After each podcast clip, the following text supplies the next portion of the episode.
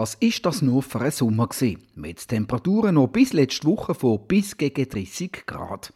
So Mitte Oktober noch mal zwei Wochen Sommer anstatt Herbstferien mögen ja noch angenehm sein, wenn man im T-Shirt und der kurzen Hose immer noch draussen sitzen kann. Aber wo führt das an und was für eine Bullenhitze müssen wir in Zukunft im Juli und August in den Basler Gassen ertragen? Was bedeutet der Klimawandel für unsere Stadt und Region?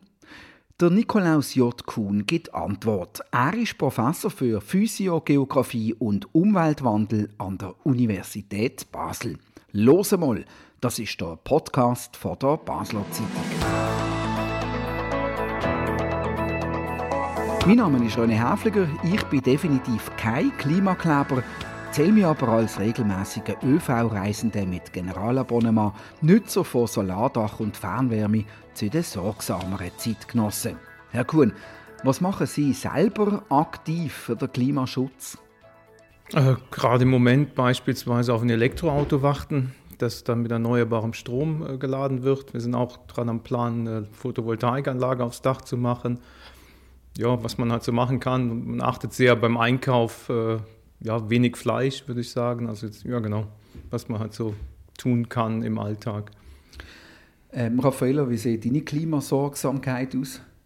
Ja, also wenig Fleisch kann ich mir anschließen. Ich bin hauptsächlich vegan, auch aus Klimagründen und ich habe nicht einmal einen Führerschein. Von dem her ich bin, glaube auch gut unterwegs, einigermaßen. Es gibt ja so ein Spektrum, wenn es ums Thema Klima geht, von Klimalügner oder Klimawandellügner besser gesagt, bis Klimakleber. Was würden Sie sagen, Herr Kuhn? Weil welche Haltung ist auf dem Spektrum angebracht?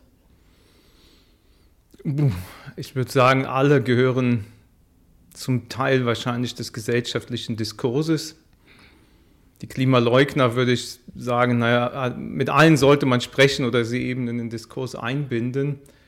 Es erreicht natürlich dann irgendwann einen Punkt, wenn einfach eine wissenschaftlich fundierte Diskussionsgrundlage verlassen wird, dann macht Reden halt irgendwann keinen Sinn mehr. Das zu den Klimaleugnern, bei den Klimakleberinnen und Klebern, ja, das gehört für mich schon noch zum gesellschaftlichen Diskurs dazu. Es ist einfach eine Art, sich zu äußern äh, und auch Politik vor allen Dingen zur Handlung zu zwingen. Es hat natürlich irgendwo eine Grenze, was jetzt äh, ja, den Alltag vom Rest der Menschen angeht. Aber im Großen und Ganzen würde ich sagen, wird das Thema etwas höher gekocht, als es jetzt wirklich tatsächlich eine Rolle spielt. Man hört ja viel von dem Klimawandel oder von der Klimakrise. Ist denn der Klimawandel bei uns überhaupt schon spürbar angekommen?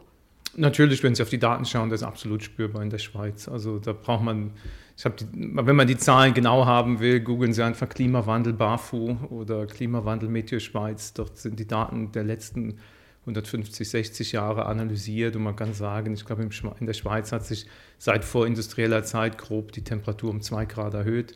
Das entspricht etwa dem Doppelten des globalen Durchschnitts, was die Erwärmung angeht. Das hat verschiedene Gründe. Einerseits, weil wir auf der Nordhalbkugel liegen, bestimmte regionale Faktoren spielen eine Rolle, aber äh, die zwei Grad sind hier in Temperaturmessreihen nachweisbar. Und wo wird denn das spürbar und sichtbar so konkret im Alltag? Also gibt es einfach mehr Hitzetage oder ist der Sommer länger? Gibt es mehr Kältetage vielleicht auch? Es, es gibt so, man, man, schaut sich so grob verschiedene Kennwerte an. Also man kann einfach sagen, die, die Durchschnittstemperatur ist einfach, wenn Sie alle Messungen nehmen, die Durchschnittstemperatur ist höher geworden. Äh, die Hitzewellen, die Höchsttemperaturen sind höher geworden, die erreicht werden. Die Hitzewellen sind häufiger und länger geworden. Äh, die Vegetationsperiode ist auch länger geworden. Äh, dann im Winter sieht man es vor allen Dingen daran, dass die Tage mit Schneebedeckung und die Frosttage abgenommen haben. Äh, und ob jetzt wirklich Kältewellen abgenommen haben, da bin ich jetzt überfragt. Aber für uns ist halt eher immer wichtiger, auf das Neue zu schauen. Also die, die stärkeren Hitzewellen sind das, mit dem wir zu kämpfen haben. Äh, eine Kältewelle, damit kommen wir sowieso, da sind wir gegen gewappnet. Von daher habe ich, wie gesagt, die Zahl, was Kälte angeht, nicht so genau im Kopf, außer dass es im Schnitt im Winter wärmer wurde, wir weniger Frosttage haben, es weniger schneit. Jetzt hat es ja noch etwas Angenehmes gehabt. In dem Herbst bis vor einer Woche noch in den kurzen Hosen und dem T-Shirt draußen zu sitzen. Hat genau das Angenehme Ihnen Sorgen gemacht? Haben Sie das gar nicht können genießen? Ja, nein, das wäre falsch. Hab, man denkt sich einfach nur, eigentlich ist das jetzt schlecht, das ist alle den Herbst zu genießen und man dann anfängt, eine positive Seite des Klimawandels zu sehen. Also das, man denkt schon darüber nach, ob das nicht die Wahrnehmung von Klimawandel in der Öffentlichkeit etwas verzerrt oder verharmlost auf der einen Seite.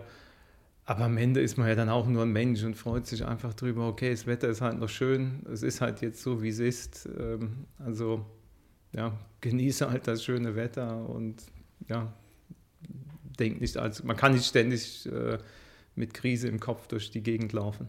Jetzt haben wir vor allem ja über den Klimawandel und Auswirkungen auf Basel und die ganze Region ähm, äh, schauen. Äh, was, was kann man denn sagen für Basel? Werden vor allem Sommer heißer in Zukunft oder die Winter, es wird ja beides sein, und die Winter weniger kalt, aber was wird mehr ins Gewicht fallen? Noch heißere Sommer oder weniger kalte Winter? ich glaube, was uns am stärksten, das, man muss, glaube ich, auf zwei Dinge unterscheiden. Das eine ist halt, äh, wie sehen jetzt die Messungen aus, also die, die, tatsächlichen Temperaturmessungen. Das andere ist, wie berührt das unseren Alltag? Und da ist es sicher so, dass die, die höheren Temperaturen im Sommer die Läng und die länger anhaltenden Hitzewellen uns stärker beeinflussen werden. Und ich denke auch, wenn man sich so anschaut, wie entstehen denn so Hitzewellen, wird äh, diese Erhöhung der Temperaturen im Sommer stärker ausgeprägt sein als die Tem äh, Erhöhung der Temperaturen im Winter. Einfach weil es bestimmte selbstverstärkende Effekte gibt. Also wenn man zum Beispiel von der sogenannten städtischen Wärmeinsel spricht, das sind einfach Effekte, die schaukeln sich so ein bisschen hoch, wenn Temperaturen steigen und äh, Schönwetterperioden länger andauern. Also das, dann verstärkt sich im Prinzip dieser Erwärmungseffekt nochmal. Deshalb gehe ich einfach mal davon aus, dass der Sommer uns viel stärker auffallen wird als der Winter. Das ist also die unangenehmere Antwort, weil es ist ja schon heiß genug. Gerade jetzt zum Beispiel das Jahr auch wieder gewesen. Heißer werden sollte es nicht mehr hingegen, wenn es im Winter weniger kalt ist, ist das ja nicht so schlimm für die Wahrnehmung. Wie gehen Sie denn damit um, dass die, oder wie wir und werden wir in Zukunft damit umgehen, wenn die Sommer noch heißer werden? Ja, man muss einfach verschiedene Maßnahmen ergreifen. Also äh es gibt es, diese Aufwärmeffekte, die man eben auf bebauten Flächen hat, kann man beispielsweise über Vegetation etwas reduzieren, dass man eben, wenn irgendwo ein Baum steht, der erstens Schatten spendet, damit der Untergrund sich nicht aufwärmt, zweitens der Wasser verdunstet und damit für ein bisschen Kühlung sorgt, kann man solche Aufwärmeffekte reduzieren. Ein Teil wahrscheinlich auch über Bebauung, dass man also versucht, äh, Schatten irgendwo zu haben, damit sich Oberflächen nicht aufwärmen können. Gebäudefarben möglichst hell, damit viel Licht reflektiert wird und nicht dunkel. Das sind so Maßnahmen. Auf der anderen Seite, das sind natürlich äh, städtebauliche und architektonische Maßnahmen, die lassen sich nicht so schnell umsetzen. Also ich denke, in, in kurzfristig wird man wahrscheinlich einfach mit Klimaanlagen arbeiten müssen. Wenn man, ich meine, wir hatten mal im Büro haben wir so ein bisschen eine Regel, wenn das Papier am Arm kleben bleibt, dann gehen wir nach Hause so ungefähr. Das sind ungefähr 28 Grad im Büro. Äh, ja, also da wird man wahrscheinlich irgendwann nur mit Klimaanlagen arbeiten können und muss sich dann wahrscheinlich im Idealfall überlegen, wie kriegen wir die mit erneuerbarem Strom betrieben, damit wir es nicht noch schlimmer machen. Mhm. Das sind ja wahrscheinlich alles, oder das sind alles globale Themen. Wie beeinflusst denn unsere spezifische Topografie und Geografie in Basel oder in der Schweiz jetzt Auswirkungen von dem Klimawandel hier? Es gibt so bestimmte selbstverstärkende Effekte. Ich bin jetzt auch kein Experte in Stadtklimatologie, aber es einerseits ist einfach die Bebauung führt zu einer stärkeren Aufheizung. Das kann man sich so vorstellen, wenn Sie eine flache Oberfläche haben, da scheint die Sonne drauf, äh, wird ein Teil des Sonnenlichtes einfach wieder reflektiert. Wenn Sie aber eine, eine Oberfläche haben, wo Sie also eine, eine, vertikale Wand haben, eine flache Straße daneben, wird einfach die Oberfläche, die von Sonnenlicht getroffen wird, größer und entsprechend kann sie sich stärker aufwärmen und gibt dann nachts diese Temperatur. Also die Betonwand ist einfach warm und heizt nachts die Luft auf. Das heißt, da ist so allgemein bei städtischer Bebauung äh, wärmt sich der Untergrund stärker auf oder die Luft am Boden stärker auf, weil sie einfach mehr Untergrund haben, der Sonnenlicht ab, äh, aufnehmen und dann eben wieder äh, als Temperatur abgeben kann. Das wäre das eine. Dann ist natürlich eine Frage, wenn, äh, wie sieht die Durchlüftung aus? Wenn Sie jetzt mhm. am Rand von einer Bergkette leben, von der ständig kalte Luft nach unten zieht, dann wird die warme Luft weggeblasen. Wir sind von drei Bergketten umgeben. Das heißt, äh, oft ist im Sommer auch die Austauschbewegung der Luft einfach gehemmt. Mhm. Und entsprechend kann dann die warme Luft bleibt dann einfach so ein bisschen wie eine, wie eine Glocke hier im, im, im Rheintal äh, über Basel stehen. Das wäre so ein zweiter Effekt. Äh, schweizweit durch das Gebirge hat man auch so gewisse, was man als positiven Rückkopplungseffekt bezeichnet, zum Beispiel im, im Gebirge, wenn die Temperaturen höher werden, und die Fläche, die von Schnee bedeckt ist, auch deshalb kleiner wird. Schnee, weil er weiß ist, strahlt unheimlich viel Sonnenlicht zurück in, in, ins Weltall. Äh, und das heißt, die Oberfläche wärmt sich nicht so stark auf. Wenn der Schnee jetzt weg ist äh, und Sie haben eine dunkle Oberfläche, also eine dunkle Gesteinsoberfläche, wärmt diese sich eben, die nimmt mehr Sonnenstrahlung auf, wärmt sich also auf und wärmt dann eben noch wieder die Luft auf. Und das gibt dann so einen selbstverstärkenden Effekt. Die warme Luft drückt die Schneegrenze wieder nach oben, also hat man wieder mehr dunkle Oberfläche die sich aufwärmen kann und so weiter. Also das sind so ein paar Effekte, die man im Gebirge hat, die auch nochmal die Erwärmung der Lufttemperaturen vor allen Dingen dann im Sommer äh, verstärkt. Mhm. Also es wird wärmer bei uns, das haben wir schon mal festgestellt. Ähm, wie viel wärmer wird es denn aber und in welchem Zeitraum?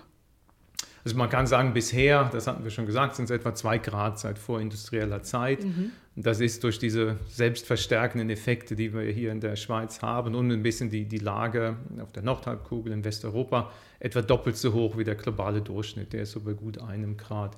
Wie viel es jetzt wärmer wird, das hängt wirklich von unseren Emissionsszenarien ab. Also ich denke, ich muss jetzt bisschen aufpassen bei den Zahlen, aber es ist ungefähr nochmal so ein bis, wenn wir jetzt wirklich auf die stärksten Emissionsreduzierungspfad gehen würden, den der Weltklimarat in seinen Szenarien hat, dann wird es wahrscheinlich nochmal so etwa zwei Grad wärmer werden. Äh, wenn wir im Prinzip kaum äh, Klimaschutz betreiben, dann wird es eher nochmal so zwischen vier und fünf Grad wärmer werden. Und das ist alles so perspektivisch in den nächsten 60 bis 80 Jahren. Mhm. Können Sie das noch schnell kurz erklären? In Basel steigen die Temperaturen doppelt mhm. so viel wie weltweit. Ja. Wie können Sie das noch hm, vielleicht kurz erläutern? Es, es sind im Prinzip, ich glaube, es sind drei Effekte, die da zusammenkommen.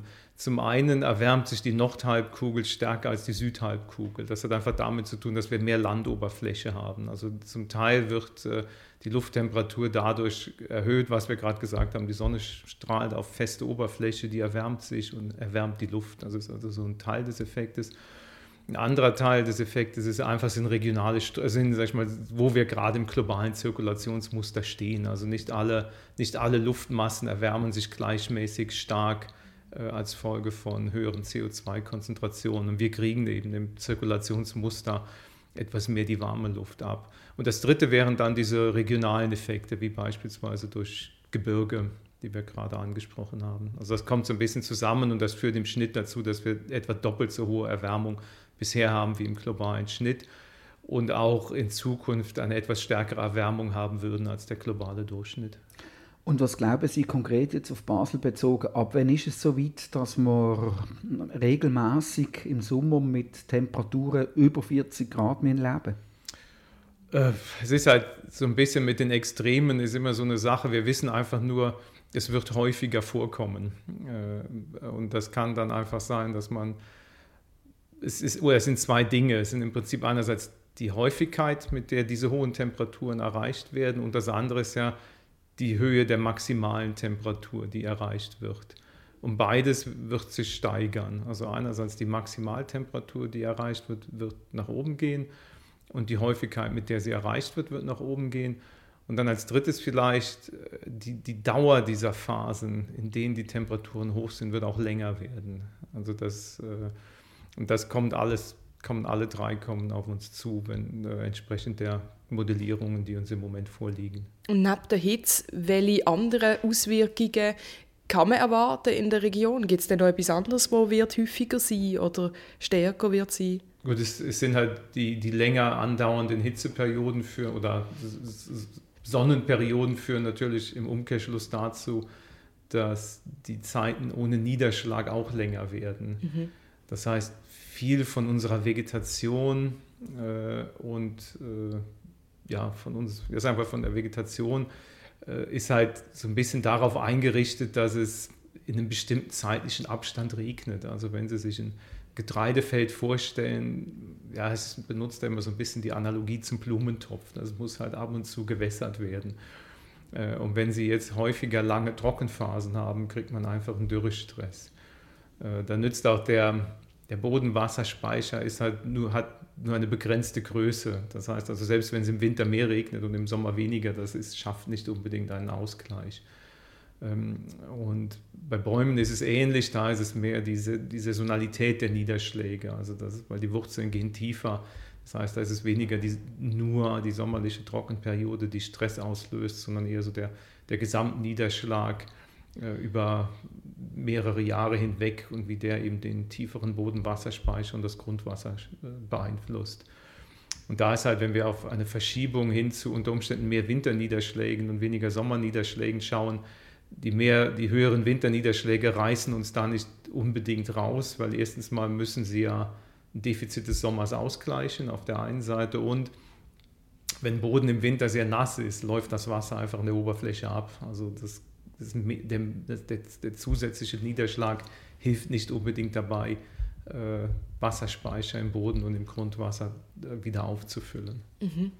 Also ich wohne im 13. Stock in einem Hochhaus und ich habe das Gefühl, diesen Sommer und jetzt auch den Herbst habe ich extrem viel Stürme sehr lebhaft mitbekommen und Gewitter. Ist das so? Also hat es da irgendeinen Zusammenhang, dass jetzt mehr Gewitter kommen? Es, ist, also die Prognosen sagen auch, ja, es sollte mehr Gewitter geben. Das hat einfach damit zu tun, dass wärmere Luft kann mehr Feuchtigkeit aufnehmen. Und so eine Wolke, in der ein Gewitter entsteht, le äh, sag ich mal, lebt eigentlich davon, oder ein Element ist einfach davon, dass feuchte Luft aufsteigt, ähm, sich abkühlt, das Wasser kondensiert und dadurch kann einfach diese Luft weiter aufsteigen. Und das zum einen diese auf- und Abwärtsbewegungen in dieser Wolke führen dann zu den elektrischen Ladungen, die die Blitze auslösen auf der einen Seite und zu sehr hohen, zu den Windgeschwindigkeiten am Boden, weil wenn die Luft schnell äh, und hoch aufsteigt, dann zieht sie von der Seite am Boden natürliche Luft rein. Und also das heißt, mehr feuchtig, wärmere Luft bedeutet mehr Feuchtigkeit und kann deshalb zu häufigeren und stärkeren Gewittern führen. Schlechte Aussichten für Gebäudeversicherungen, weil ich kann das Gleiche bestätigen. Ich wohne seit 20 Jahren jetzt hier, habe 18 Jahre nie irgendeinen Sturmschaden am Gebäude gehabt und in den letzten zwei Jahren dreimal. Das geht so weiter in diesem Fall. Da muss er auch Gebäudeversicherung und wir alle müssen uns etwas überlegen, oder? Wie ist das? Ja, man muss einfach einerseits, glaube ich, was so Baustandards angeht, muss man sich überlegen, wo man etwas nachrüsten kann, beziehungsweise wenn denn ein Schaden entsteht, dass man es besser besser repariert, als es vorher gewesen ist. Das ist das eine. Ja, und die Versicherer, denke ich mal, die haben das irgendwo eingepreist, dass, dass, solch, dass die, die Häufigkeit von Schäden zunehmen wird. Jetzt wissen wir ungefähr, was auf uns zukommt. Ähm, und jetzt kann man ja noch handeln, aber woher kriegt man jetzt Lösungsansätze oder wie weiß man, was man jetzt machen muss, dass man das, den Schaden von der, von der Klimakrise oder dem Klimawandel möglichst klein halten in unserer Region? Wenn man das ganz große Bild betrachtet, glaube ich, ist es immer noch, man muss auf der einen Seite akzeptieren, dass wir mit einem veränderten Klima in den nächsten Jahrzehnten zu tun haben werden. Auf der anderen Seite sollte man eben deswegen nicht den Kopf in den Sand stecken und keinen Klimaschutz mehr betreiben, auch wenn der, der Schutz, den wir heute betreiben, wahrscheinlich erst äh, in 20, 30 Jahren eine Wirksamkeit zeigt. Das System ist so träge. Im Moment haben wir einfach 20 oder 30 Jahre Wandel vor uns selbst wenn wir jetzt äh, den optimalen Klimaschutz betreiben würden. Ich glaube, es ist einfach ein politischer Prozess. Also so sehr wir äh, versuchen, als Individuen unseren Klimafußabdruck zu reduzieren, äh, ohne, äh, ohne politische Entscheidungen und eben Strukturen, die das dann allen ermöglichen, etwas zu tun, wird es nicht funktionieren. Mir ist das so aufgefallen eben, ich sagte eben Photovoltaikanlage. Und dann haben wir, informiert man sich und stellt sich, nur um ein Beispiel zu geben, was, mhm. was ich damit meine, warum wir einen gesellschaftlichen Diskurs brauchen und dann aber auch politische Entscheidungen.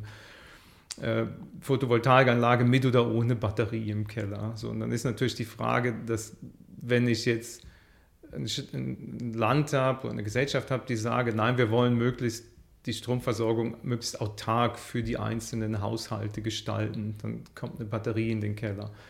Wenn Sie aber sagen, nein, wir wollen möglichst äh, erneuerbare Energien so fördern und ein Netzwerk dann haben, ähm, das äh, aus Erneuerbaren von außen gespeist wird, dann wird vielleicht der Strom etwas teurer werden, aber dann macht es halt mehr Sinn, man kauft sich nur die Photovoltaikanlage, aber bezahlt über den Strompreis eben den Aufbau von erneuerbaren äh, Energien, ja zumindest mal in, in, in dem Umfeld, aus dem die Schweiz mit Strom versorgt wird. Und diese Entscheidung, das, das ist eine politische Entscheidung, die kann ich als ähm, als Hausbesitzer äh, alleine nicht treffen. Aber man merkt so ein bisschen, da, da klemmt es vielleicht, wenn man vor der Entscheidung steht, soll ich eben jetzt eine Batterie kaufen oder keine, dann würde man sich wünschen zu wissen, wie sieht denn die Politik aus, äh, was die Stromversorgung angeht. Eben soll jedes Haus möglichst autark sein oder wollen wir das Geld lieber verwenden, um ein Netz aufzubauen, das aus erneuerbaren Energien gespeichert, äh, ja, gespiesen werden kann. Aber das Fiese von der Konsument mit einer Photovoltaikanlage ist ja, dass die Preise nicht die gleichen sind. Oder wenn ich jetzt ein Solardach habe, was der Fall ist, dann äh, kriege ich vielleicht, wenn ich Strom zurückspeise, etwa ein Viertel von dem, was ja. ich zahle, wenn ich Strom beziehe. Das ist ja auch etwas, was Ihnen eigentlich müsste Dorn im Auge sein Ja, es ist halt im Prinzip genau das, was ich gerade sagte. Wenn man also wenn wir als, als, als Staat und damit auch als Gesellschaft die Entscheidung treffen, wir wollen ein, ein Stromversorgungsnetz aufbauen, äh, dann müsste das wahrscheinlich besser vergütet werden, damit eine Motivation da ist, die Invest als Privatperson diese Investition zu tätigen. Ähm, wenn wir aber sagen, nein, äh, es, uns, geht uns erstmal darum, dass äh, alle Haushalte sich möglichst selbst mit Strom versorgen, ja, dann würde man eher die Batterie wieder fördern gehen. Das ist halt äh, klar, da muss Fachwissen reinkommen, aber es ist auch ein politischer Diskurs. Also sind jetzt, es, ich bin jetzt wirklich kein Soziologe, aber es hat halt eine soziale Dimension, weil wenn die Leute, die sich eine Photovoltaikanlage leisten können, äh, entweder ohne Batterie mehr für den Strom bezahlen, äh, leisten sie einen Beitrag dazu, ein Versorgungsnetz aufzubauen. Wenn sie sich nur ihre Batterie kaufen, dann haben sie halt nur selbst was davon. Mhm. Ja. Schwierig wird es auch für die Landwirte bzw. für unsere Bauern. Müssen die in Zukunft anstatt Kühe Kamel halten? Also so weit würde ich vielleicht nicht gehen, weil äh, auch die, die äh, auch in Afrika überleben ja Kühe die Temperaturen. Ähm, aber ich glaube, es stellt sich sicher die Frage, ob ähm, die Kuhrassen, die heute gängig sind, wie können die halt mit der Hitze umgehen? Weil Kühe sind äh, definitiv empfindlicher für Hitze, als es für Kälte sind. Äh, wie können die damit umgehen? Muss man nicht vielleicht äh, andere, andere Rassen ins Auge fassen? Äh, ja. Wir langsam vielleicht ein bisschen zum Schluss kommen. Wir könnten da wahrscheinlich äh, sehr lang über das epische Thema reden. Ähm, wir haben es einsteigend davon gehabt, oder? es gibt verschiedenste Gesinnungen. Was sagen Sie denn den sogenannten Klimaleugner, die einfach sagen, das ist alles noch gemacht und es ist gar nicht so.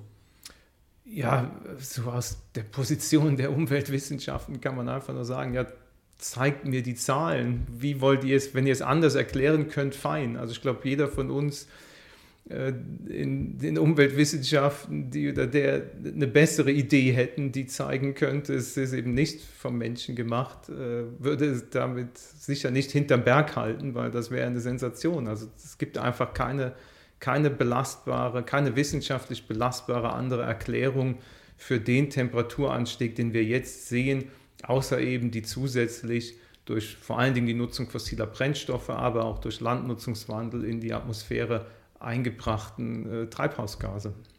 Was ist denn aus Ihrer Sicht das wichtigste Anliegen, was Sie in diesem Zusammenhang den Leuten mit auf den Weg geben ich glaube wirklich, wir müssen, wir müssen irgendwie in einen gesellschaftlichen Diskurs kommen und uns dann auf den Weg einigen. Das ist, glaube ich, das Wichtige. Also ich denke so, einerseits äh, immer nur ans Individuum appellieren, das ist zu wenig. Da passiert einfach zu wenig. Und andererseits, es ist natürlich auch klar, selbst wenn wir hier alle vegan, ohne Auto und so weiter leben würden, es würde global betrachtet kaum einen Unterschied machen und hätte wenig Effekt auf uns. Also das ist einfach die Herausforderung, wie gehen wir damit um? dass früher oder später die Welt halt emissionsfrei werden muss. Wie arbeiten wir darauf hin? Äh, ja. Okay. Aber es braucht eben, eine, für meinen Geschmack braucht das einfach einen gesellschaftlichen Diskurs und dann politische Entscheidungen ne, oder eine politische Einigung und da muss man darauf zuarbeiten. Okay, und wir hoffen, dass wir mit dem Gespräch, dem gesellschaftlichen äh, Diskurs haben können Rechnung tragen. Merci vielmals für die äh, interessanten Informationen Nikolaus J. Kuhn und Raffaella Portmann von der Basler Zeitung. Das war «Los mal», der Podcast von der Basler Zeitung. Jeden zweiten Freitag neu auf batz.ch und überall, wo es Podcasts gibt. Uns hat es gefreut, sind ihr dabei gewesen. Kritik, Lob, Anregungen oder Fragen zu «Los mal» via E-Mail an podcast.batz.ch. Wir freuen uns auf übernächste Woche. Bis dann allerseits viel Freude und eine gute Zeit.